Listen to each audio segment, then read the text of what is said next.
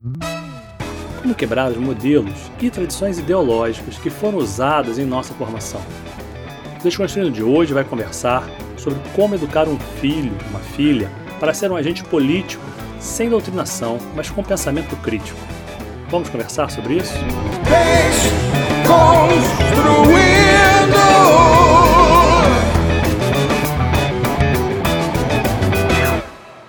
sou Eduardo Murá, hoje eu estou aqui com o Márcio Hall. Oi, pessoal. E com Ulisses Matos. Oi, gente, tudo bem? Fala aí, Ulisses. E aí, como é que é essa história de criar um filho de maneira a ser um pensador crítico sobre política sem reproduzir quem a gente é? Dá para fazer isso?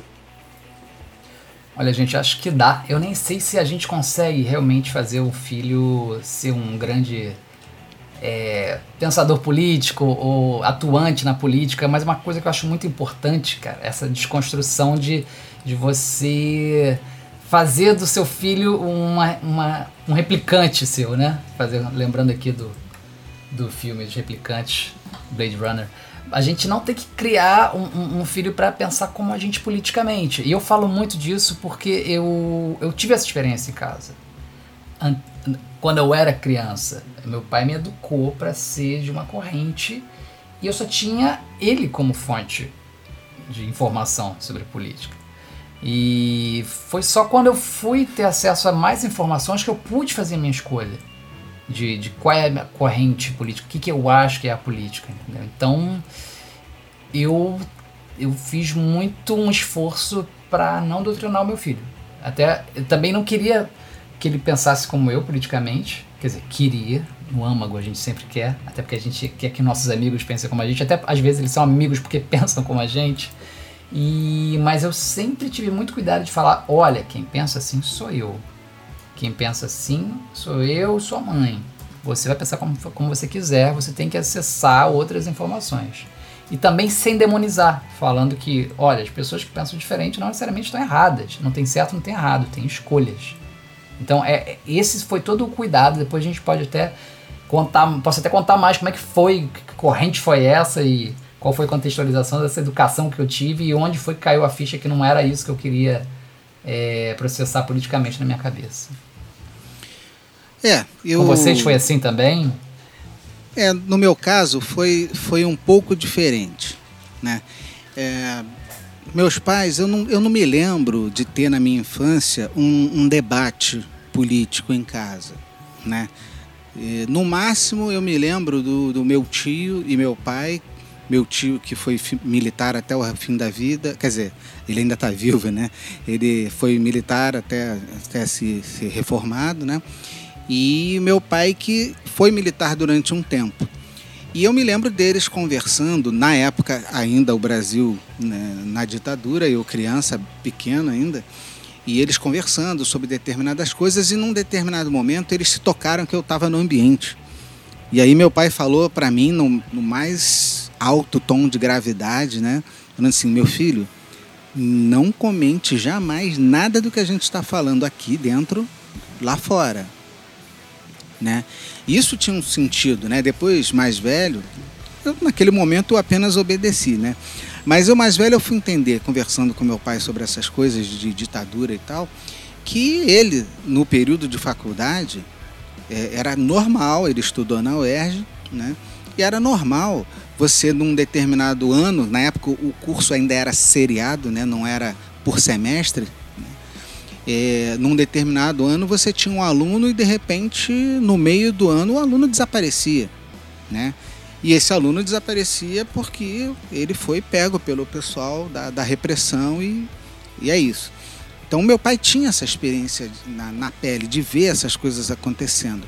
Então, essa foi a única coisa que tinha alguma coisa a ver com política que eu me lembro de ter havido uma discussão dentro de casa. Então, eu fui crescendo assim, assim, bem alienado a essas coisas todas, né? E na minha adolescência eu fui começar a me interessar quando eu fui votar. Na verdade, já com 18 anos, né? Porque na época não tinha o voto aos 16. Fui me interessar de verdade mesmo, né? com 18 anos. E aí eu fui me interessar, acabei trabalhando em eleição. E o que eu te, posso te dizer que aconteceu comigo foi o seguinte: eu meio que pelo sentimento eu fui atraído à esquerda, politicamente falando. Para mim fazia mais sentido o que se falava em termos de esquerda do que o que, o que se falava em termos de direita ou centro-direita, até porque é, eles, a, a, a, esquerda só veio entrar no poder muitos anos depois, né? No, no cargos no executivo e tal. Então, o que a gente tinha era o país mergulhado em inflação e uma série de problemas, né? Fila do feijão, aquelas coisas todas, e a direita estava no meio disso tudo. Então, pô, se esses caras estão aí e tá tudo tão ruim assim, foi meio no sentimento, sem muito embasamento. Aí, com, quando eu conheci a minha esposa, né? Ela e, e, e a irmã dela, a, e uma das irmãs dela sendo da área de humanas, é, acabei aprendendo muitas coisas com elas, me interessando mais e ao longo da vida fui cada vez me interessando mais até o ponto de entender que precisava haver é, uma desconstrução.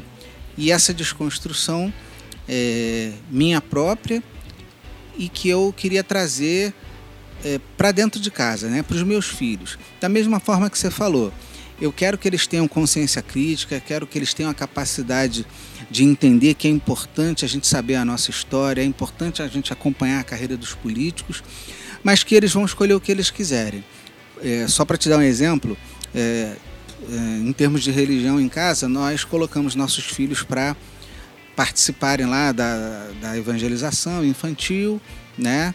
E a partir de uma certa idade, isso deixou de fazer sentido para eles né? O meu filho ainda curte um pouco e tal, e a minha filha se declara ateia. E ok, sem problema nenhum.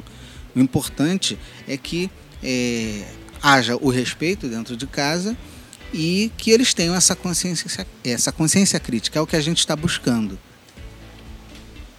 Interessante. Murá. Se vocês forem olhar, olhar na, é assim que eu falar, explicar um pouco melhor como aconteceu comigo, nós temos três origens distintas, três uh, experiências né, em sua origem distintas e chegamos a pontos comuns. Interessante isso. Porque assim como Ulisses estava dizendo que ele foi encaminhado para um olhar, né, e o Márcio está dizendo que foi não foi encaminhado, né, que não se discutia isso dentro de casa, o meu caso é o inverso, né? Talvez um complemento desse tripé aqui, uma outra opção.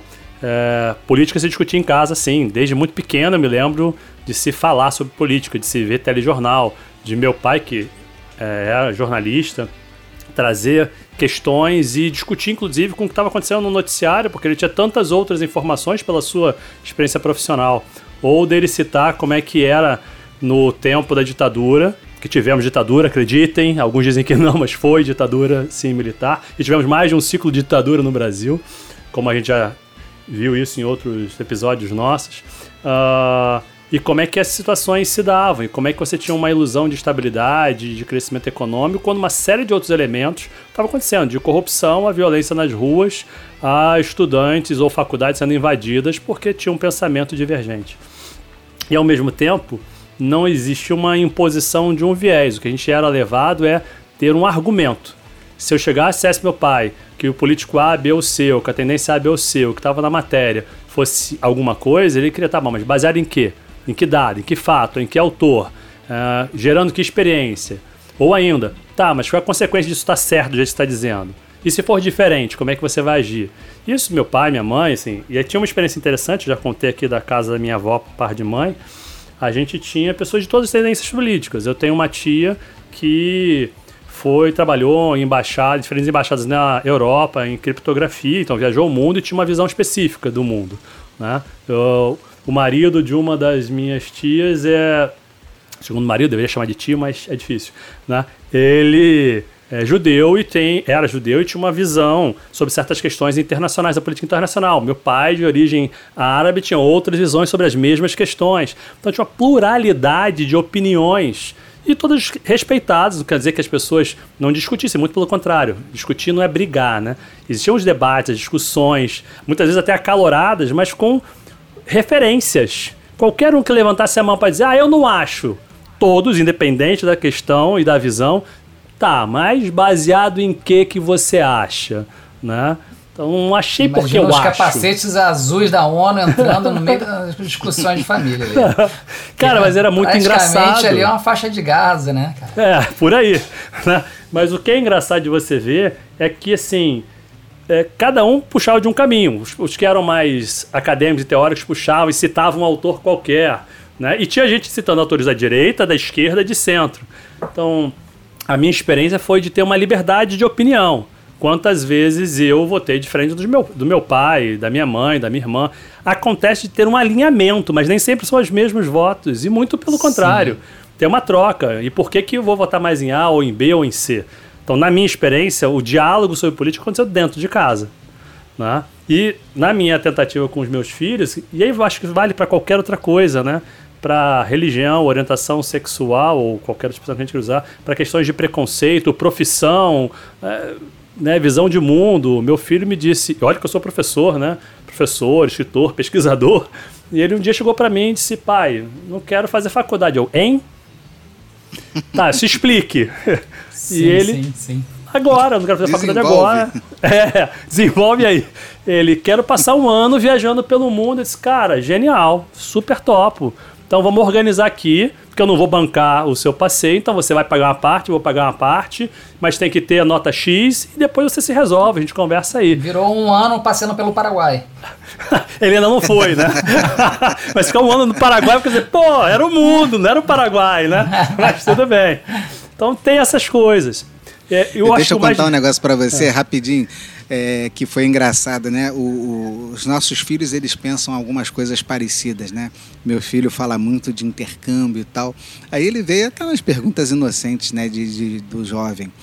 Ele perguntou assim, pai, qual país em que o real vale mais do que a moeda do país e eu possa fazer intercâmbio e aí fique mais tranquilo para a gente conseguir. Eu falei assim, meu filho, eu não sei qual país é esse não, mas provavelmente é um país bem ruim, sabe?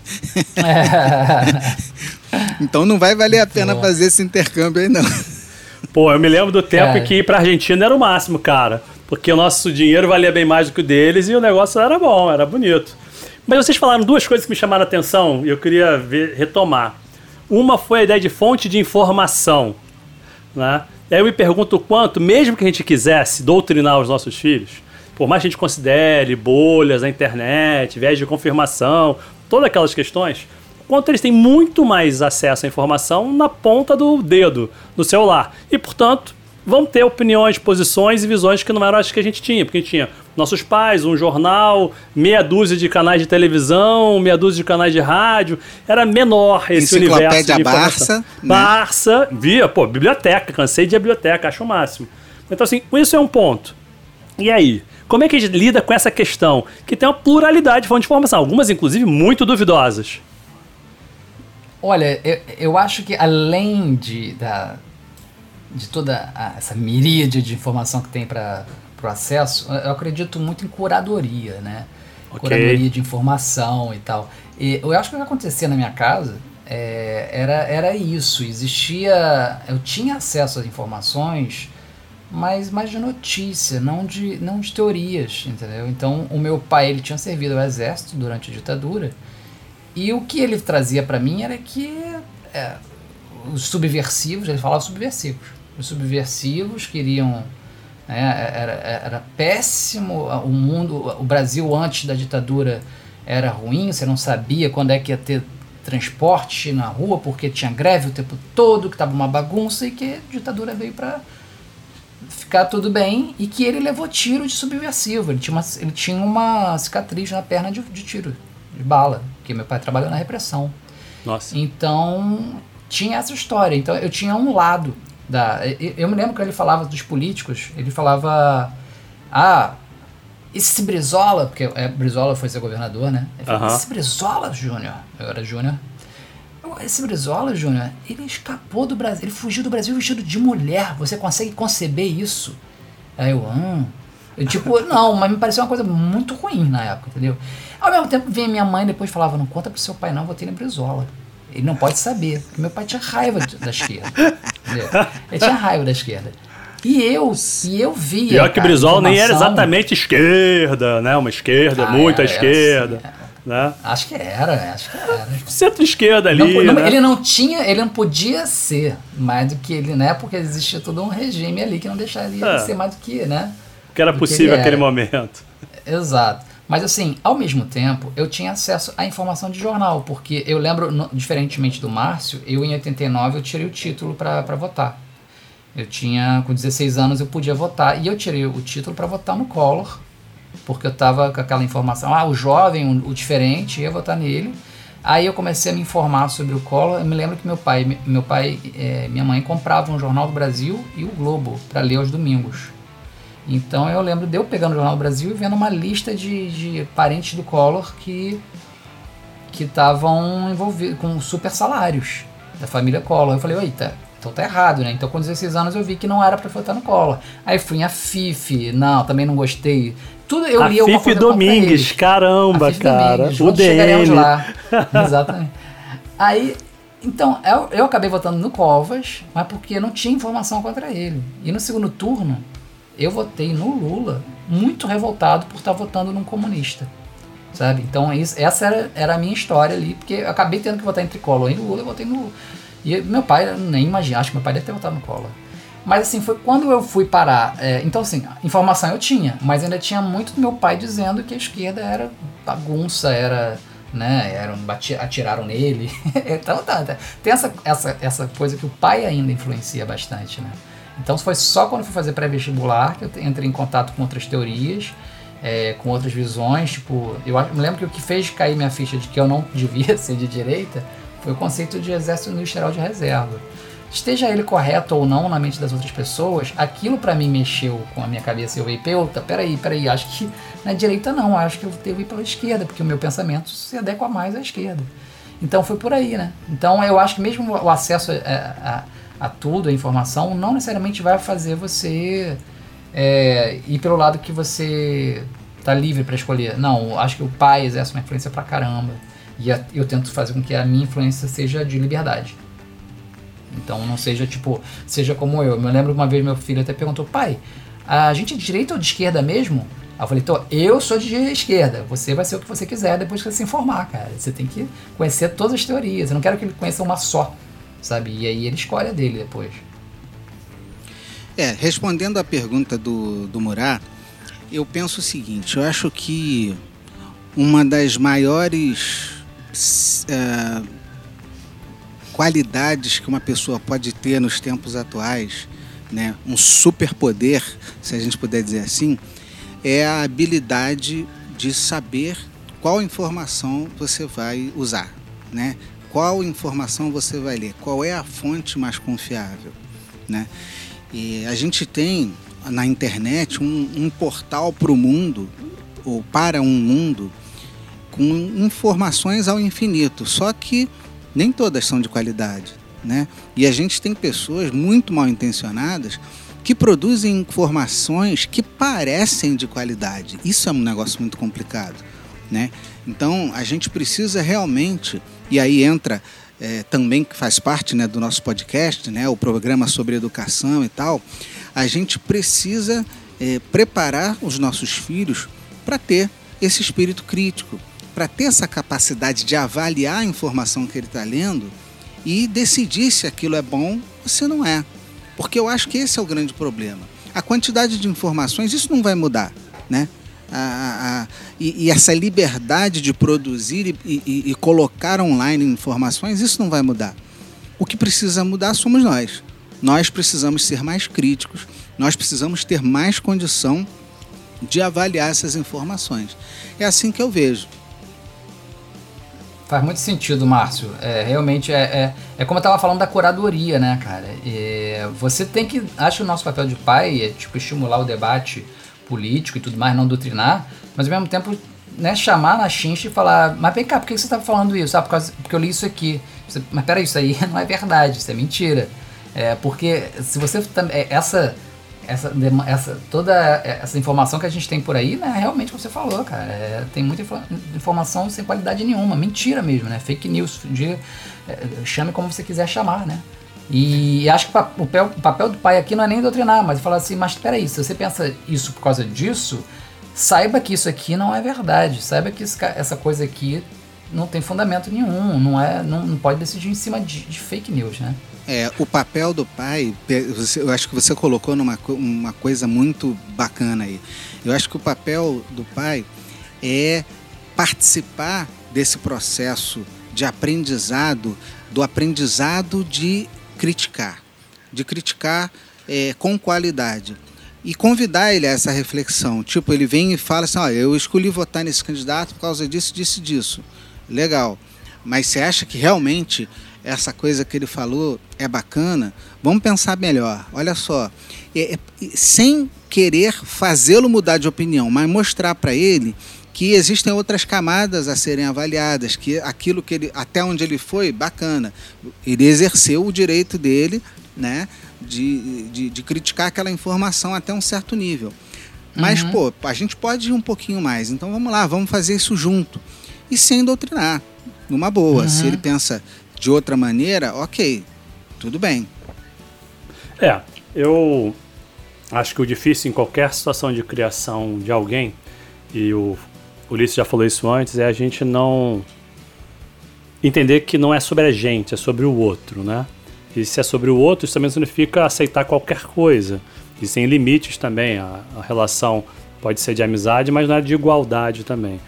Uh, e essa questão da curadoria, muitas vezes também, se a gente faz o trabalho direito, a pessoa leva aquilo para a vida, né? Para qualquer decisão dela. Ela pode ter uma posição contrária à minha e ser legítima. Mas se é uma posição contrária à minha, baseado. Eu nem gosto da expressão fake news, né? Porque tem uma contradição, né? Se é Isso. news, não, é, não pode ser fake, né? Uhum. Tem que uhum. ser baseado em fatos, né? Uh, mesmo com o recorte deles. E uma coisa que é, me chama a é. atenção é, para qualquer. É a ah. desinformação, né? A desinformação acho, acho mais é coerente. Né? Exatamente. Até porque tem um viés né? o, quando é desinformação. Uma coisa é ter uma opinião sobre um fato, outra coisa é construir um fato, uma, um pseudo fato para poder desmerecer alguém ou uma posição, uma ideia ou conduzir para um caminho, né? Induzir a um o caminho. que nós vimos muito na eleição de 2018 e agora nas eleições municipais, né?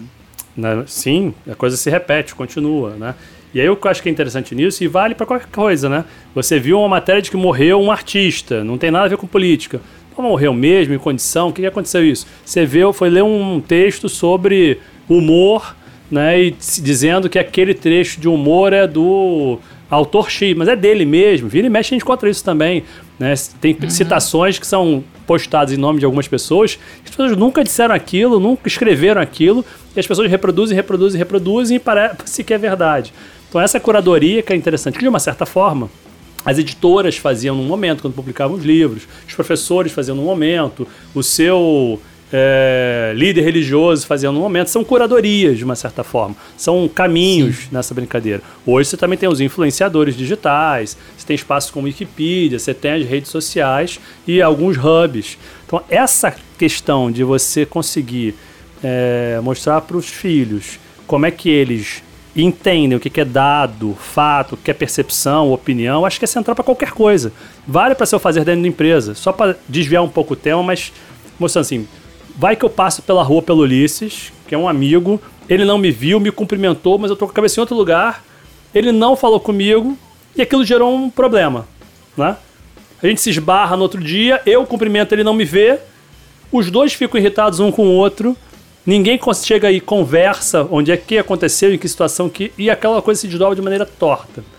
Ou ainda, eu vou para uma reunião de trabalho cumprimento o meu chefe ou um colega de trabalho, o cara tá com a cabeça em outro lugar, eu não tô olhando para aquilo. A única coisa que eu vi foi que ele me olhou, baixou a cabeça e anotou alguma coisa. E eu já interpretei que aquela pessoa não gosta de mim, não fui checar aquele fato.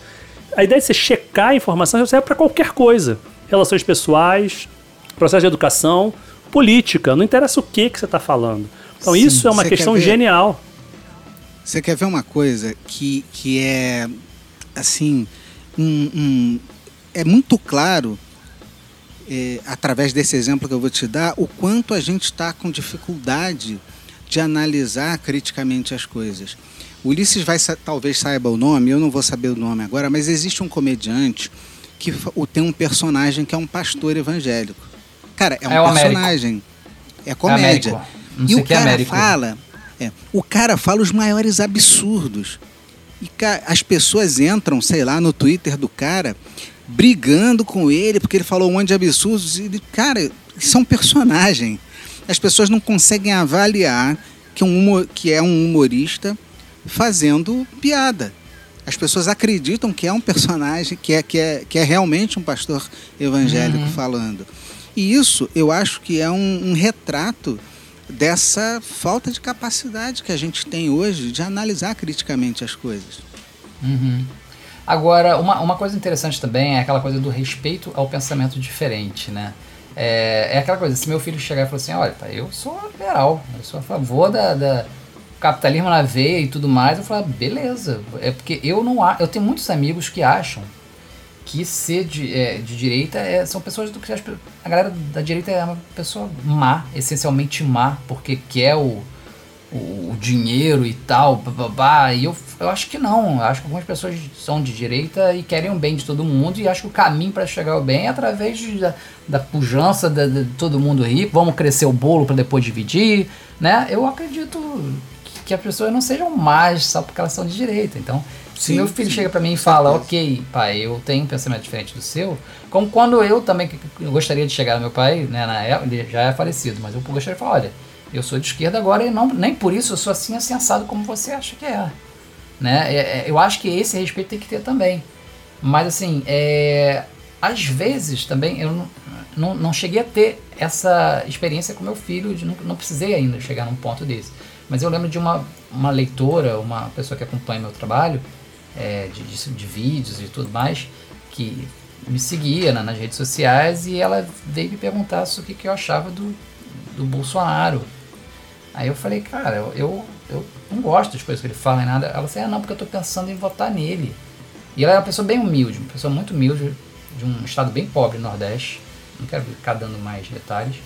E eu falei, olha só, mandei para ela um vídeo desses que estava rolando sobre sobre as coisas que o Bolsonaro falava na campanha, né? Eu falei, vê só esse vídeo, esse vídeo tem um minuto. É, vê esse vídeo, que de repente você não está tendo as informações sobre ele. Mandei o vídeo para ela, mandei o link, passou um tempo, ela falou assim, ela, é, pois é, tem muita coisa, mas tem muita coisa que ele fala aí também que eu concordo, viu? Aí eu falei, ah, então beleza, então você deve votar nele. Vota nele então. Mas eu discordo muito de você. E eu acho, inclusive, que assim, eu, a gente não tem mais o que conversar politicamente. Porque para mim é, é, é, um, é um limite. É, o, o que o Bolsonaro fala e acredita e tal, não é ser de direita, não é ser liberal. É, são coisas, mas são questões mais de direitos humanos que eu prezo muito e tudo mais. Então acho que a gente não tem muito mais que conversar. Beleza? Ela não, você vai me entender. Ela te entendo sim. Entende se a gente não conversar mais? Ela não, sem problema. Eu, então, beleza. E ela continua me seguindo e, e curtindo as coisas que eu escrevo, que eu falo. Mas, cara, não tem mais diálogo com uma pessoa que pensa tão diferente assim de mim, que não é mais, para mim não é mais a caso de política, né? É caso mais de concepção de mundo. É, são é. questões essenciais, né? Sim. É, vocês estão está falando sobre as experiências, né, de vida das pessoas também. Nesse caso, como é que você apresentou elementos para ela? Eu me lembro de muito pequeno, meu pai escreveu sobre restaurantes muito tempo, teve uma coluna no Jornal do Brasil, Comer e Beber. Então a gente ia nos melhores restaurantes do Rio de Janeiro, né? Para ele depois fazer a crítica dele. Mas ao mesmo tempo era uma pessoa que fazia questão de levar a gente para comer ovo colorido no botequim. Né? A gente frequentava a High Society da Vieira Soto, por uma série de motivos. Mas ao mesmo tempo a gente também ia na comunidade, né? ir lá ver a realidade. Uh, e, então, além dessa experiência que a gente tinha em casa, quando eu comecei a fazer minha formação, e você tem uma formação similar à minha, Ulisses, é, a gente vai sendo apresentado a um conjunto enorme de autores e pensamentos críticos de todos os vieses. Né? Nesse ponto, a UF foi muito interessante que a gente tinha uma pluralidade de pensamentos e de professores ali que apresentavam, diferente do que as pessoas acham que professor doutrina, Olha, gente, apresenta caminhos. A pessoa pensa como ela quiser, os autores estão ali. Encontre autores que, que se oponham, né? É, eu tive uma sorte, talvez, e é uma decisão também, né, também do pessoal participar né, das pastorais, a gente participar das pastorais, o que também te leva para uma outra posição, né, de você ir lá também, fazer o atendimento ao outro, ver o outro. E na minha vida, passei 20 anos quase trabalhando no, no terceiro setor e no Brasil inteiro, em tudo quanto é canto do Brasil, e vendo múltiplas realidades, né? E como é que uma política X ou ação de uma empresa Y ou de um político ou de um grupo religioso interferiam na vida das pessoas reais, lá na ponta. Né? Saindo do meu pequeno castelo burguês, classe média, escolarizado, etc. Né? Então, isso também me deu choque de realidade sobre uma série de aspectos que a gente fala aqui sobre ah, o homem é o cabeça do casal, mas que cabeça, de que casal que você está falando, de que família que você está falando? A maioria das, das casas no Brasil são geridas pelas mulheres. Então, e esses homens que abandonaram ou sumiram, quem são, como é que eles se chamam de homens, né? Então, você vai tendo uma série de outras referências práticas e concretas que te fazem repensar o que você achava que era a verdade absoluta. E às vezes, para uma pessoa, muitas vezes não aconteceu de encontrar uma senhorinha né? Ou um senhorzinho que mal tinha o ensino fundamental completo e que te dava um choque de realidade, numa delicadeza e numa precisão sobre a realidade dele, que, cara, você não tem como ficar no castelo do, dos teóricos e não é lá, lá o que está acontecendo na realidade. Muracho, você falou, tocou num assunto também muito interessante, até para os pais, é, até é, sobre fac, as faculdades, né? O pessoal acha que a faculdade é um antro de esquerda que vai fazer a cabeça do teu filho para a esquerda, que ele vai sair de lá um comunista. É, eu vou te falar, cara, eu acho que a faculdade, é, eu fiz faculdade federal também, né? Eu acho que ela apresenta sim é, você, o, a pessoa à esquerda, mas ela também apresenta críticas à esquerda. Eu tive professor que não era de esquerda. Eu acho que tem um, uma maioria de professores de esquerda, sim, é, teve, já vi, já tive aulas que o professor distorceu bastante a ementa para poder falar de, de teoria da teoria marxista de Feuerbach e que uhum. tinha um pontozinho na, na, na ementa que falava sobre Feuerbach, o Manifesto Comunista e o, curso, isso foram, foi o período inteiro falando sobre teoria, é, teorias marxistas num, num curso que não era sobre isso, era sobre história, teoria da comunicação. Não, não, história da comunicação. Mas então, nesse assim, caso, mas ao mesmo tempo, fosse isso, ou fosse qualquer outra questão, se fosse a direita ou a esquerda, ou não fosse nada político, o cara estava distorcendo de maneira. Ele te roubou, pra ser sincero, né? Eu tive uhum. um cara de marketing que passou um semestre falando sobre a morte dos dinossauros. E eu tentando descobrir qual era a. Foi um dos raros. Foi o único professor que eu tive que foi muito ruim, cara. E depois ele foi defenestrado da faculdade. Eu tive professores maravilhosos na faculdade. Alguns são meus colegas hoje em dia, inclusive. Mas. E a gente chegava e perguntava, tá, professor? Eu achando naquele momento assim, porra, eu devo ser muito burro, né? Não tô conseguindo entender qual é a conexão disso com marketing. Ah, eu, uhum. Teve um momento que eu disse, não, tá, de repente ele tá falando sobre. Eles não se adaptaram à realidade, eles desapareceram, de repente a empresa que não se adapta. Fiquei criando teorias, até que eu resolvi perguntar, professor, o que, que isso tem a ver com marketing? E o cara me salta de uma posição arrogante, que não cabe para ser. Isso não é ser professor, é qualquer outra coisa quem é você para me questionar? Eu disse, olha, se eu fosse falar numa relação de marketing, eu sou o teu cliente que estou recebendo um, um, produto diferente é. do que eu contratei, mas tudo bem, né? Então, ele te Exato. roubou, né? Interessa se é o cara de marketing Exato. querendo falar de marketing de dinossauros ou o cara querendo colocar a esquerda na brincadeira, né? É forçadamente. É. Se é forçado, tá errado. Ponto. É, é curioso que esse, esse professor, ele falou, vocês estudaram já? A gente já está no quarto, quarto, quinto período vocês já estudaram o Manifesto Comunista, o Fireball, alguma coisa assim? Aí a gente, não, não, tipo, ah, então vocês têm que aprender. Aí ele começou, escolheu falar sobre isso, em vez de falar da história, história da comunicação. Assim, eu queria ter acesso a esse material? Queria, não necessariamente naquele curso. Mas olha só, ao mesmo tempo também, ele não doutrinou ninguém, ele apresentou ideias.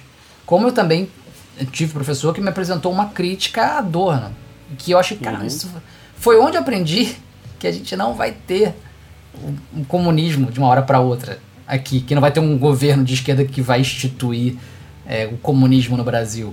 Porque a própria crítica ao, ao, ao comunismo, ao marxismo, me, vê, me fez ver que não é assim que vai rolar, que não vai ter como rolar. Vai ser uma União Soviética. As coisas não são assim.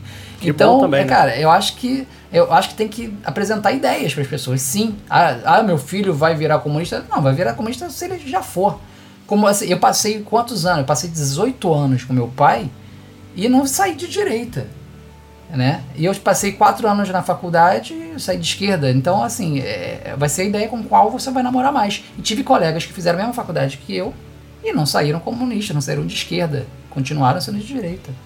Então, é, é esse medo do, do, do, das pessoas já vai entrar na faculdade vai virar comunista também é muito imbecil. É a mesma coisa, é a mesma coisa tipo, ah, não, vai conhecer gay, vai virar gay. Não é, a pessoa é gay ou não é. Você, é, é, você, você não pode ter medo de ser apresentado a ideias, né? Então, Isso, Ulisses, você falou perfeito. Qualquer um que queira queimar livro, não dar acesso à informação e queira fazer um recorte do mundo, não te permita escolher, tá errado. Simples assim. Sim, Talvez sim. seja uma das poucas situações que eu seja radical né, em termos de posição. Cara, é a pluralidade, é a diferença, né? A dialética na veia, é troca, é concordar, discordar, repensar brincadeira. Então todo mundo que diz, não leia isso porque isso vai perverter as. Cara, deixa eu ver o que, que é. Uhum. Deixa eu tomar uma opinião, me conduz no debate, vamos discutir por que é bom ou ruim. Mas não pode ser lido. Nossa! Me dá gastura. É, é, é, eu acho que daí eu, eu pegaria um conselho como pai, é, pela minha vivência. É, não só porque é mais legal você dar liberdade para seu filho, mas assim, se você tentar doutriná-lo e ele for para uma outra corrente, uma coisa diferente, você depois, no retrospecto, no retrospecto você vai parecer um censor, sabe? A, a, a, ideia que eu tenho do meu pai nesse, nesse é, é, é negativa sobre, sobre questão de, de doutrinação em política e tudo mais. Ele quis me impor uma, uma, uma visão de mundo. E isso é uma, é uma visão negativa que eu tenho. É uma, é, eu não tenho saudade desse tempo, entendeu? Então, é uma imagem que ficou ruim nesse aspecto. Meu pai era bom em vários outros aspectos. Nesse eu senti ele um censor. Né? Ele eu era provedor da casa e tudo mais. Assim, meu conselho é não faça isso com o seu filho, não. Dê, apresente ideias e, e não, tente, não tente impor. É. Esses dias eu estava tendo um papo offline aí com o Murá e, e, a gente comentou justamente sobre isso, né? Que educar, além disso tudo que a gente conversou aqui, educar também é você observar sem interferir em muitas situações. Você oferece a escola formal, você oferece um papo aberto dentro de casa e tal, mas muitas coisas que vão acontecer na vida dos nossos filhos serão as escolhas deles, né, os caminhos que eles vão querer traçar, e a gente fica mesmo como um espectador, o espectador da vida do outro. E esse outro, por acaso, são nossos filhos, né? E, e, muitas vezes eu acho que as pessoas têm uma, como usando a palavra do, do, do uma gastura de não interferir em tudo ali da vida do filho, dar o caminho, dar o encaminhamento, você vai fazer a faculdade, você vai ser isso, você vai ser aquilo, e, e não é isso. É, eu, eu, eu tenho procurado viver dessa forma, né, dentro das minhas limitações, mas, e, e vou te falar, é bacana é bacana ser espectador das vidas deles. Eles têm é, é, um potencial incrível e esse potencial se manifesta quando você dá espaço. E se a gente não dá o espaço, se a gente quer é, é controlar todos os aspectos da, da, vida dos nossos filhos, eles vão ter essa imagem negativa que você falou. Sim, vão, sim. vão, vão sim. É, eu, isso aqui dá papo para muito chopp, né? Que bom que a gente está conversando sobre isso, mas considerando então a ideia de, de como é que a gente cria filhos, acho que vale super a pena a gente ouvir a nossa entrevistada dessa semana, desse é, episódio, que é a Galva. Ela vai depois se apresentar, vocês vão conhecer um pouquinho melhor já já quem é a Galva, o que ela faz, é uma pessoa interessante, que trabalha inclusive com marketing político, ah, com assessoria política há muitos anos. E o que eu fico da nossa fala aqui é que então não é simples, né, criar um filho em nenhum dos aspectos da que a gente está falando, um filho, uma filha, né, uh, tendo liberdade de opinião, uh, tendo troca, mas o que nos cabe efetivamente é apresentar um, o que está aí no mundo, né, e como é que passa a pensar por si próprio. Não é simples, porque ele vai discordar da gente, ela vai discordar da gente. E a gente tem que ter a capacidade de aceitar essa discordância, não como uma perda de poder, né? Porque talvez o que talvez também esteja nessa cena aí, a gente pensa a criação dos filhos, seja por qualquer caminho. Né, que faculdade vai fazer, como o Márcio está falando, se vai ter a religião A, B ou C, se é eu aceito como se eu tivesse que aceitar, né? Ah, o caminho é, sexual ou não dele, gênero como é que a gente coloca um espaço de diálogo, de segurança, de divergência de opinião e de pluralidade de ideias. Eu acho que isso talvez seja o mais legal, né? E ver uma pessoa crescer e ter opinião e te ensinar alguma coisa nessa, nessa troca, porque a gente não ensina, a gente aprende o tempo todo, cara. Isso é que é mais legal. Então, o que eu vejo aqui é isso, né? Eu acho que talvez um grande resumo da gente é ter um espaço de diálogo sobre qualquer assunto, sem tabus, e isso talvez seja o mais difícil pra gente. Por isso que é legal ouvir o que a Galva tem para dizer pra gente nessa sequência, porque ela vai ponderando algumas questões muito práticas sobre a como é que se dá essa cena política, construção de uma marca de um político, construção de uma uh, campanha eleitoral e como é que isso se dá para a gente conseguir ter um pouco mais de elementos de como acompanha quem a gente votou, como é que a gente escolhe o próximo pessoa que a gente vai votar, se vai votar ou não, se vai votar em se branco, nulo ou voto é, útil faz sentido e como é que a gente explica isso para nossos filhos, né? Essa que é a questão. Perfeito, Murar. Vamos ouvir então a entrevista da Galva. Galva, é, você trabalha com política, né? política é o seu dia a dia, você vive intensamente essa questão da política. Mas a gente aqui tem uma, uma dúvida é, muito grande, porque assim, de algumas eleições para cá, mas principalmente na última eleição, a gente viu, em função de questões relacionadas à corrupção e tal, as pessoas é, tentando se engajar um pouquinho mais politicamente, o que é positivo, por um lado, mas é, eu sinto que esse engajamento foi meio que metendo os pés pelas mãos, justamente pela falta dessa, dessa vivência de uma forma mais natural, diária, de, do interesse político, né? Quer dizer, a gente vê as pessoas com um interesse político muito seletivo, só em época de eleição, ou só em relação a temas que lhes são sensíveis muito particularmente. Então, é, como é que você vê essa questão do, da pessoa se interessar efetivamente por política de uma forma natural? Ela entendendo que ela fazendo isso, ela é ela se torna um cidadão melhor, ela pensa na coletividade, ela não pensa só nela, ela constrói um futuro mais legal para os seus filhos. Né? Como é que você que vive o dia, da, dia a dia da política enxerga que a gente possa chegar nesse ponto, né, de, uma, de um engajamento político bacana, com conhecimento de causa, sem ser com essa coisa de se informar por WhatsApp ou por Facebook? Então, é, a gente tem uma, uma mania de achar que o cidadão comum ele não sabe o que ele quer politicamente. Tá? É, só que na realidade ele sabe, entre aspas, né, ele sabe o que ele quer mas ele não sabe exatamente o que ele precisa fazer para encontrar aquele objetivo dele. E o mais interessante é que ele também é, ele tem uma utopia dentro da cabeça dele de todos felizes, mas todos felizes dentro da visão dele. Né?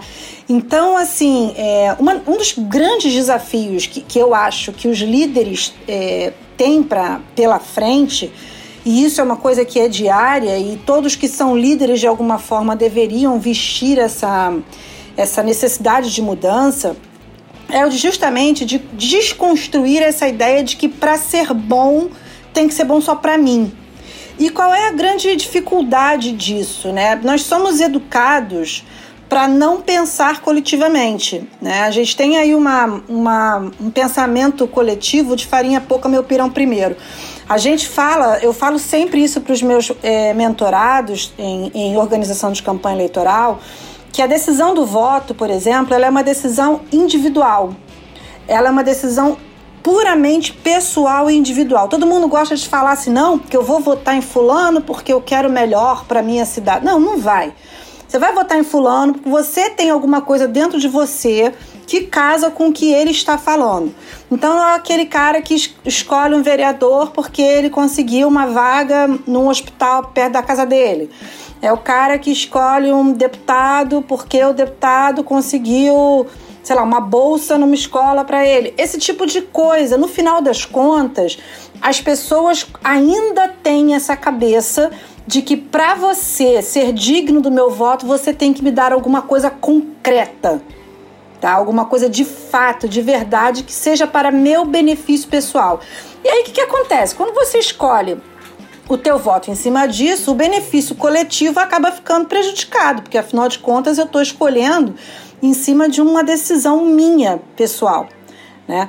Então, assim, é, é importante a gente observar que essa mudança ela passa por uma mudança de valores pessoais. Tá? Não tem como a gente não passar, é, não pensar em mudanças políticas sem pensar em mudanças de valores pessoais. Veja bem, eu não eu tendo a ser uma pessoa otimista, tá? Apesar de trabalhar com política há 20 anos, que é uma coisa que as pessoas falam para mim assim, não sei como é que você consegue fazer isso. Consigo, gosto, vivo de dois em dois anos esperando a, a campanha é, é, começar, porque de fato não se enxerga mudança sem ser pela política.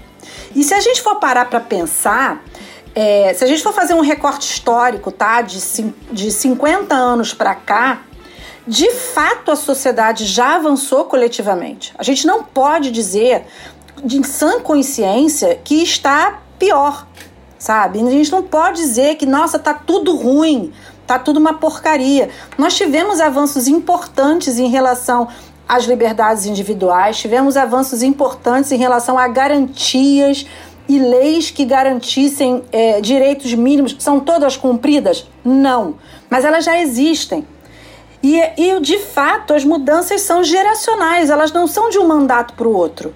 Né? Agora, é preciso que as pessoas entendam que é um processo e que esse processo passa por mudanças pessoais. É, existe uma, uma coisa assim, ah, porque as pessoas não discutem política. Gente, a gente discute política diuturnamente desde 2013. Desde as, as, as manifestações de 2013, que é, praticamente a principal editoria de todos, de todos os jornais virou de política. A gente fala odeio política e a gente só fala disso. 2013, a eleição de 2014, que foi aquele frege, o, a, a, o impeachment da Dilma em 2016, que foi junto com uma eleição municipal a eleição de 2018, né, o fenômeno do surgimento das fake news dentro do campo político, quer dizer, que não foi nem surgimento, né? Eu lembro de boato, boataria política desde que o mundo é mundo. Né? Só ganhou um nome gourmetizado de fake news, mas no final das contas, sempre foi, né? Eu, eu lembro do César Maia falando dos, dos factoides, né? Então, assim, a gente está respirando isso ininterruptamente desde 2013. Então a gente não pode dizer que a gente não está discutindo política, a gente está discutindo política. Só que, de fato, eu acho que o grande desafio hoje é esse treinar de um senso crítico mais voltado para a coletividade. Mas então, Gal, pegando o carona no que você disse. É... Sem áudio, Murá. Então, Gal, pegando carona no que você estava dizendo. Você trabalha com assessoria de comunicação né, para parlamentares e trabalha com marketing político, efetivamente. Uh, quando você diz, ah, precisamos ter um olhar mais crítico, melhorou muito, já temos leis, a gente discute política todos os dias, mas a gente discute política tendo uma noção clara do que é política, qual é o papel de cada uma das instâncias governamentais e o que é ideologia quais são as ideologias dos partidos e dos candidatos? Ou você acha que a gente a equipe de marketing político até prepara um material, mas a população continua votando na pessoa e não no partido ou na ideologia. Como é que se dá de maneira técnica? O que, que vocês fazem enquanto profissionais de marketing político para isso? A gente discute realmente ideologia ou não? E se discute ou não discute, como é que vocês de marketing político tratam essas questões? Eu tenho um professor que ele disse uma frase para mim uma vez que me marcou muito, que ele disse o seguinte: a época que menos se discute política é a campanha eleitoral. Porque se a gente for parar para pensar em termos de conceito, tá? Conceito do que é política, de como a política deve ser e parará, de fato, durante a campanha eleitoral, isso não é feito, tá? Por quê? Porque na verdade, na campanha é um concurso, né? Não deixa de ser um concurso. Eu, eu quero ganhar é, a simpatia do público. Né? O público vai me escolher, então eu tenho que desenvolver ferramentas que me façam é, chegar até a simpatia daquele público. E aí a gente tem uma diferença muito sensível entre é, o que, que é a eleição para majoritária, ou seja, presidente, governador e, e prefeito e a eleição proporcional. Por quê? Na eleição proporcional, deputados estaduais e federais e vereadores, eu só preciso buscar um percentual muito pequeno da população. Então, nessa eleição, eu posso lidar muito mais claramente com a questão de valores, com a questão ideológica, com a questão do que eu quero chegar aonde é, no, no eleitor que concorda comigo.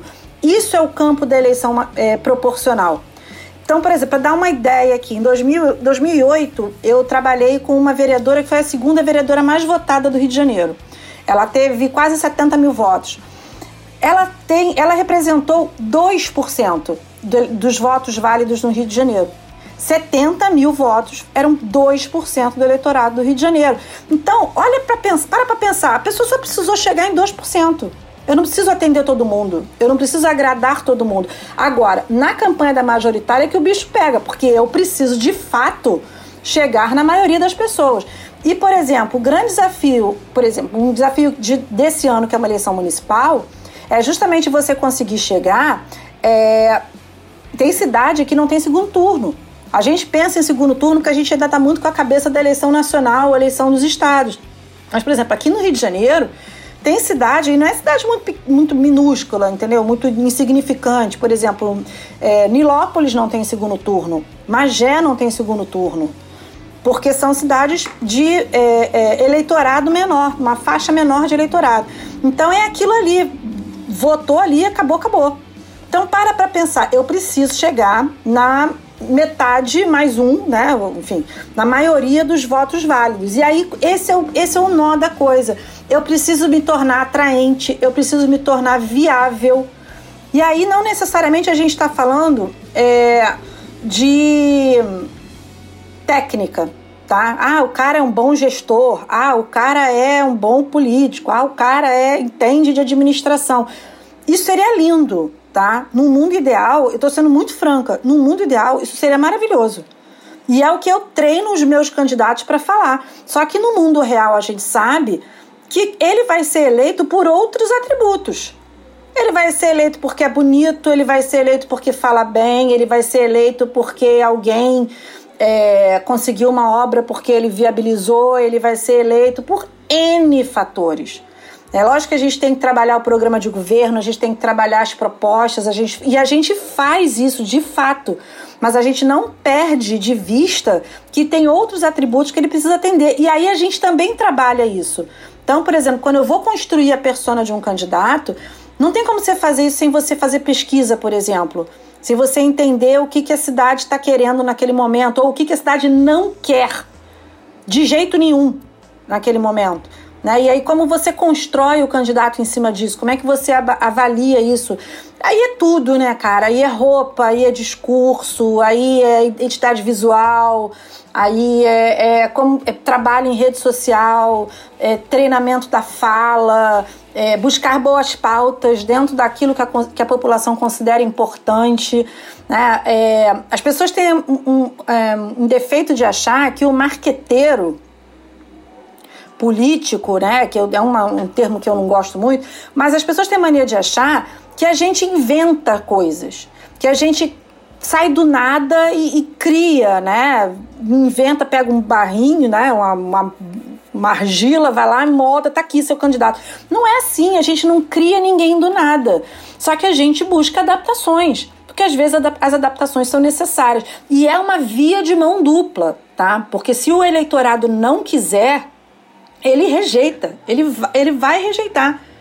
Então, assim, é, a gente enxerga o que o eleitorado quer para que a gente tente dar ao eleitorado o que ele quer. Percebam, quando a gente coloca isso dessa forma, é que a gente vê o como é importante é, você ter uma mudança real de valores. E aí, cara, aí não tem como não falar de é, incentivo à educação, de incentivo a desenvolvimento de um olhar mais crítico. E aí eu tô falando independente de, de viés ideológico. Eu trabalho com todo mundo. Já trabalhei com candidato de esquerda, já trabalhei com candidato de direita. E na verdade, assim, é, o que a gente vê na prática, de verdade, é que na hora da escolha do voto, isso acaba ficando em segundo plano para a grande maioria das pessoas, principalmente quando a gente está falando de voto para majoritário. Isso não é tão determinante assim, a menos dos extremos, tá? Partidos de extrema direita, partidos de extrema esquerda. Sai dos extremos, vem para o campo do bolo doido, que é tipo quase todo mundo, entendeu? Isso acaba realmente, de fato, perdendo a importância. Né? Não, não tem o mesmo peso disso daí. Ah, legal. Mas olha só, você está descrevendo questões que se assemelham muito à minha experiência quando a gente fala de marketing, de produtos, serviços, uhum. territórios, celebridades. Não vejo um problema nisso, mas a princípio me parece isso. Se é uma marca com todo o processo de sedução da marca, né, do produto, como é que a gente educa um filho, uma filha, uh, ah, para ter um olhar crítico, para poder, já que você falou de educação, né, ter um olhar crítico, inteligente, compreender o que, que é política nas suas dimensões e votar e cobrar e acompanhar o que o político que ele elegeu está fazendo. Como é que a gente educa? Né? Você acredita ainda nas formas tradicionais também de, de educação política que são fora, além da nossa casa, que é a escola né, e as suas associações educa educativas, né, do estudantis, é, associação de bairro, a igreja, né, o próprio partido. É por aí? É incentivar a participar dessas coisas ou tem um outro caminho? Como é que a gente educa filhos para serem agentes políticos? É muito interessante você estar tá falando da questão de marca, né? Porque aí a gente cai na questão da responsabilidade social, que está sendo cada dia mais importante para as marcas. Né? A gente está vivendo a era do cancelamento na internet. O que, que é isso a não ser uma questão de uma exigência do mercado né, para que as marcas tenham responsabilidade social. Então, talvez a gente precise começar a fazer aí uma migração desse pensamento de responsabilidade social que a gente está impondo nas marcas também para o movimento político. E aí, cara, é o trabalho de dever de casa de fato. Tá? Vou trazer um exemplo aqui, né? Aqui em casa são dois meninos, né? Um com 16 e um com 11. O de 16 mora com o pai, o de 11 mora comigo. O de 16 simplesmente esqueceu de tirar o, o título de eleitor, eu quase matei. Esqueceu. Que é facultativo, né? Ele abstraiu completamente. Eu também, toda enrolada, começou a pandemia. Logo assim que ele fez 16 anos, começou a pandemia, foi aquela confusão, enfim, não tirou o título. Mas é uma criança que chega para mim, me manda um zap e pergunta: mãe, quem é Fulano? Quem é fulano? Que que, eu tô vendo aqui no Twitter que estão falando de não sei o que, não sei o que, me explica.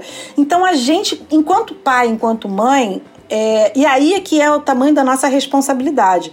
Porque eu não tenho como educar alguém se eu não educo a mim mesmo sabe? Se eu não pratico a, a, a escutativa com meu filho, se eu não busco estudar, se eu não busco me inteirar. Aqui em casa é a coisa mais engraçada, porque apesar de sermos todos aqui muito, enfim, politizados, a gente lê muito, não sei o que, a minha irmã, que é completamente alienada de muitas coisas, ela, ela me liga. Fernanda, olha só, viu um negócio assim, assim, assado? Me explica aí o que está acontecendo a gente precisa entender que nós, quem está mais imerso nesse mundo é, e quem busca saber mais tem uma responsabilidade um pouco maior. Né? Como diria o Homem-Aranha, com grandes poderes vem grandes responsabilidades.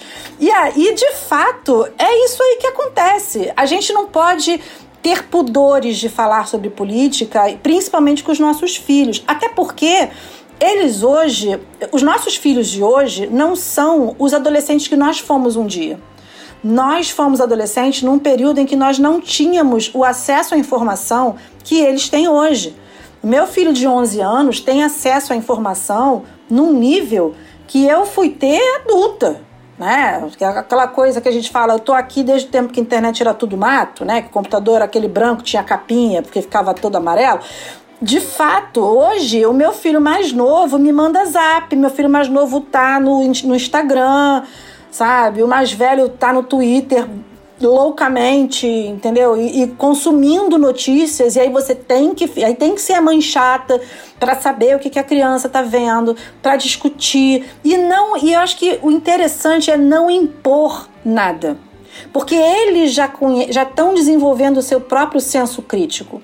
Eu acho que um erro muito grande nosso de pais é chegar e falar: não, isso está errado. Não, vamos sentar, vamos discutir sabe? Tentar buscar uma educação em cima de uma comunicação não violenta e de fazer escutativa, porque muitas vezes eles podem estar chegando em conclusões que a gente não tinha ideia e conclusões às vezes muito mais maneiras do que as nossas sabe? Porque estão em outro mundo, estão em um outro momento, sabe? Estão consumindo outras coisas, conversando com outras coisas e eles têm outras é, influências que nós não temos. Qual é a nossa responsabilidade? A nossa responsabilidade é tentar guiar no sentido de, do que a gente considera de mais importante dentro dos nossos valores. Então, por exemplo, é, houve um caso de denúncia de transfobia numa escola.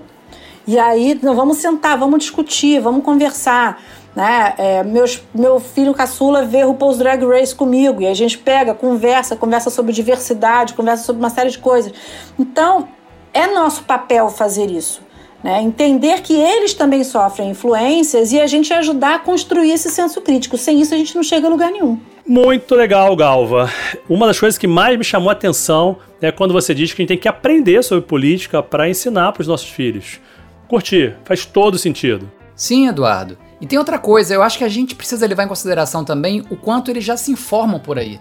Eles chegam até a nos surpreender.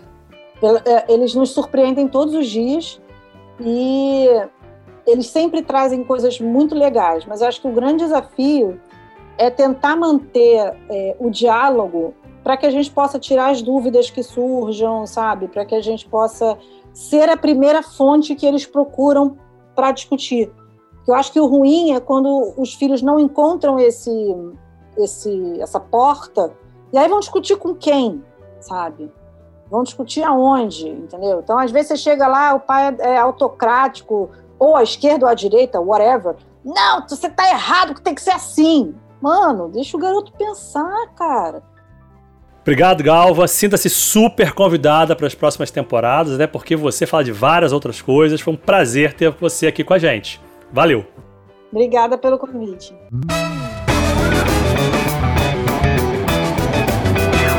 Pessoal, gostei muito da conversa com ela. Ela foi desde falar com a gente como é que é o bastidor do marketing político a como é que a gente dinamiza essas questões com os nossos filhos. O que vocês acharam? É, eu acho muito legal essa parte que quando ela fala que a gente tem que manter o canal aberto, né? Para as crianças procurarem a gente, os filhos procurarem a gente para falar. É, na verdade, isso vale para tudo, né? Não só para política, para tudo. Questão, perguntas de sexualidade, perguntas sobre, né, do dia a dia, tô com um problema, pô, procurar. O mundo ideal é esse, né? Que os filhos procurem a gente para conversar e a gente tem que deixar esse canal aberto. Mas acho muito legal quando ela aplica isso para política especificamente, né? E, e, e, e, a gente não ter aquela postura do doutrinador. Né? Se vier com questionamentos até que vão contra a sua ideologia, você não pode ser o autocrata ali e falar, não, não é isso. Eu acho interessante ela, ela faz, orientar a gente a ser um canal aberto e não ser um repressor. Né? Eu acho muito, muito interessante essa parte. É, eu achei legal demais porque a, a fala dela veio bem ao encontro desse nosso pensamento de desconstrução né, no que diz respeito à política, a como educar nossos filhos para serem livres pensadores, mesmo que eles pensem algo diferente da gente, coisas que até alguns de nós já estão experimentando em casa, né? Mas eu fico pensando, né, fazendo uma reflexão de que existem um monte de famílias por aí que tem esse diálogo aberto em casa, mas é, não há essa liberdade do pensamento. Existem famílias que seguem determinada religião, né, que vão é, efetivamente e, e, e assim eu sei que estão fazendo, acreditando que estão fazendo o melhor pelos seus filhos de coração, né, mas vão orientar os filhos a pensar de uma determinada forma, né e, enfim, pessoas que são de determinadas correntes políticas, né? pessoas que são de direita ou de esquerda e que não acreditam e que um filho possa pensar diferente de si, né? E isso existe, né? E a gente tem que conviver com isso também. A gente tem que aprender a conviver com isso. Mas eu acho que a nossa, nossa ideia aqui no podcast é que a gente se desconstrua, né? E se desconstruir no sentido de respeitar a liberdade dos nossos filhos simplesmente serem, serem quem eles são, né? desenvolver os seus potenciais intelectuais, sua capacidade de olhar para o mundo e criarem a sua própria visão. Mais uma vez, repetindo o que já foi falado muitas vezes aqui por nós, nossos filhos não são nossas cópias, né? não são um espelho opaco da gente. Eles são um ser vivo, pulsante e que tem uma capacidade enorme de contribu contribuir para o mundo, seja lá qual for a linha que ele vai seguir. E nosso papel é fomentar isso da melhor maneira possível. Achei muito legal a fala da Galva, achei que está super dentro do que a gente pensa. Não, com certeza. E fica nítido que o machismo está também nas sutilezas, não só nos grandes blocos, né? nos detalhes dentro dessas discussões. Porque o que me remete a essa, nessa fala é que a gente tem que sair do autoritarismo como um indivíduo. Né? Esse poder supremo que o homem hétero, cis, né, pardo ou branco tem, classe média, é, é o ponto-chave de desconstrução, seja do preconceito uh, com gênero, seja preconceito é, de origem social, cultural, política. A gente entrega um pacotinho pra gente e diz assim: ó, você é o Deus Todo-Poderoso, agora exerça a sua autoridade máxima e conforme o mundo ao seu redor. E não é isso, né? Talvez esse seja o grande problema. E um detalhe adicional é que respeitar não quer dizer concordar. A gente pode e deve ensinar também a discordar. Como é que eles discordam tendo uma base, um fundamento, uma, uma opinião efetiva baseada em alguma coisa. Não só porque, ah, eu não gosto, eu não acho, não é assim. Então, se tem alguma coisa que talvez possa ser colocada, posta, mesmo que não imposta, é como é que leva o filho, a filha, as pessoas que estão ao nosso redor a discordarem da gente, a gente aceitar que o outro discordou. Que a gente queria que ele aceite uma outra posição é fácil, mas como é que a gente aceita que ele não concorda, que ela não concorda? É uma coisa complicada, né? De você sair desse eixo de como assim? Eu sou autoridade. Não, peraí. É um aprendizado, é um aprendizado muito, muito rico e muito forte, né? É. Não é nada fácil, não é nada fácil fazer isso que você acabou de falar. Começa na comida, né? Ah, não, mas eu não gosto de camarão. Mas você já provou o camarão? Aí começa essa discussão toda, né? E, mas só que muitas vezes a gente para a, essa discussão, esse debate saudável, aí nessas coisinhas pequenas do dia a dia. Mas esse debate pode e deve acontecer para tudo, né? É curioso também, né, que tem essa, a gente fica muito preocupado, ah, como é que a gente vai educar nosso filho politicamente e tudo mais, né? Mas tem aquela parada da desconstrução da gente também. Porque várias coisas que ela falou ali que a gente tem que repensar também como a gente fala, o que a gente pensa. Aquela parte logo da primeira fala dela sobre a política é uma coisa comunitária. É, a gente sempre fica tentando votar no cara que vai ajudar a gente a, a, né, primeiro e não a comunidade. A gente várias vezes Perfeito. faz isso, né? E como é, que condições a gente tem também de educar o nosso filho politicamente se a gente pensa assim. Eu lembro quando eu era garoto, eu falava assim, ah, vou votar no cara que falar que vai botar escada na estação de metrô, escada rolante na estação de metrô de São Francisco Xavier. É, cara, não, né? Não posso pensar no, só no, na hora que eu tinha que subir as escadas da estação de metrô de São Francisco, São Francisco Xavier, sacou? Então, é, a gente realmente tem que ensinar. Primeiro, a gente tem que repensar a forma que a gente aborda a política e mostrar para ele e para os filhos, né? E uma outra coisa também que a gente tem que respeitar, claro, né? Tipo, ah, não, eu sou de esquerda, vou respeitar um pensamento de direita do meu filho, é, ou você de direita respeitar, respeitar também um pensamento de esquerda. Agora a gente também tem que entender, perturbar. É, desculpa, voltando aqui. Mas a gente também tem que entender quando ele vier com pensamentos extremistas, seja de Isso. direita ou de esquerda. Né? Então a gente também tem que estudar para saber o que, que é extremista e o que, que não é, e o que, que é só simples pensamento, né? E simples manifestação de ideologia. Porque se for para extremismo, aí você começa a ter um problema. Então vamos, vamos entender o que, que, que é direito. Tipo, não, você está pensando de direita, legal. Está pensando de esquerda, legal. Não, peraí, isso aí que você está falando é extremismo de direita ou extremismo de esquerda. Isso é legal? É, não é? Então a gente também tem que entender qual é a diferença, né?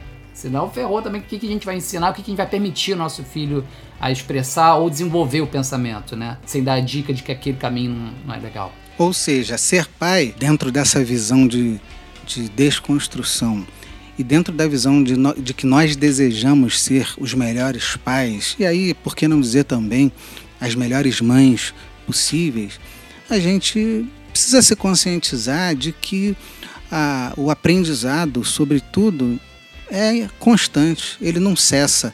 A gente precisa ter curiosidade, a gente precisa desejar ter mais conhecimento, a gente precisa desejar é, desde a mesa do bar até a reunião de família, poder conversar sobre as coisas e, e aprender, receber informações novas. Né? Eu lembro quando meu filho me explicou que o feminismo não é o contrário do machismo. Né? O, femini... o contrário do machismo é o femismo. Cara, eu aprendi isso com meu filho e fiquei super orgulhoso disso. Né? E eu acho que o processo é esse: é uma, alimentação e realimentação constante. Mas esse processo só acontece se a gente continuar aprendendo, para que a gente possa alimentar também. Essa coisa de a gente se surpreender com o pensamento do, do filho parecido com o Márcio que rolou. Uma vez eu fui fazer uma gracinha com meu filho. Eu falei: Pô, filho, você não acha estranho que os, os gatos tenham dentes caninos? Aí ele falou: Não, nós também temos. Aí eu falei: Tá, mas pra gato é pior, né? Ele: Não, pai, gato não é o contrário de cachorro. Eu, ok.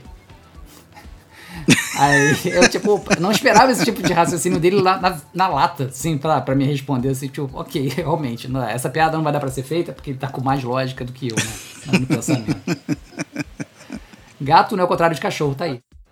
É, boa, inteligente, muito inteligente. Mas então a gente conclui que política se discute sim, é isso? E que ser dialógico, democrático, aberto também não é ser permissivo e que permitir que o outro seja diferente da gente é aceitar que discordem da gente e estimular que o outro discorde e mostrar qual é o limite do ético que você está falando aí, Ulisses. Tem a ver com o limite do ético, do legal, do possível geral, né? Do, do macro, macro ideia, né? Toda vez que alguém está sendo prejudicado naquela proposta, seja quem qual for a tendência, direita, esquerda, centro, sem tendência, tem um problema, né? Humano, e não é mais política, né? É outra coisa. Legal. Gostei.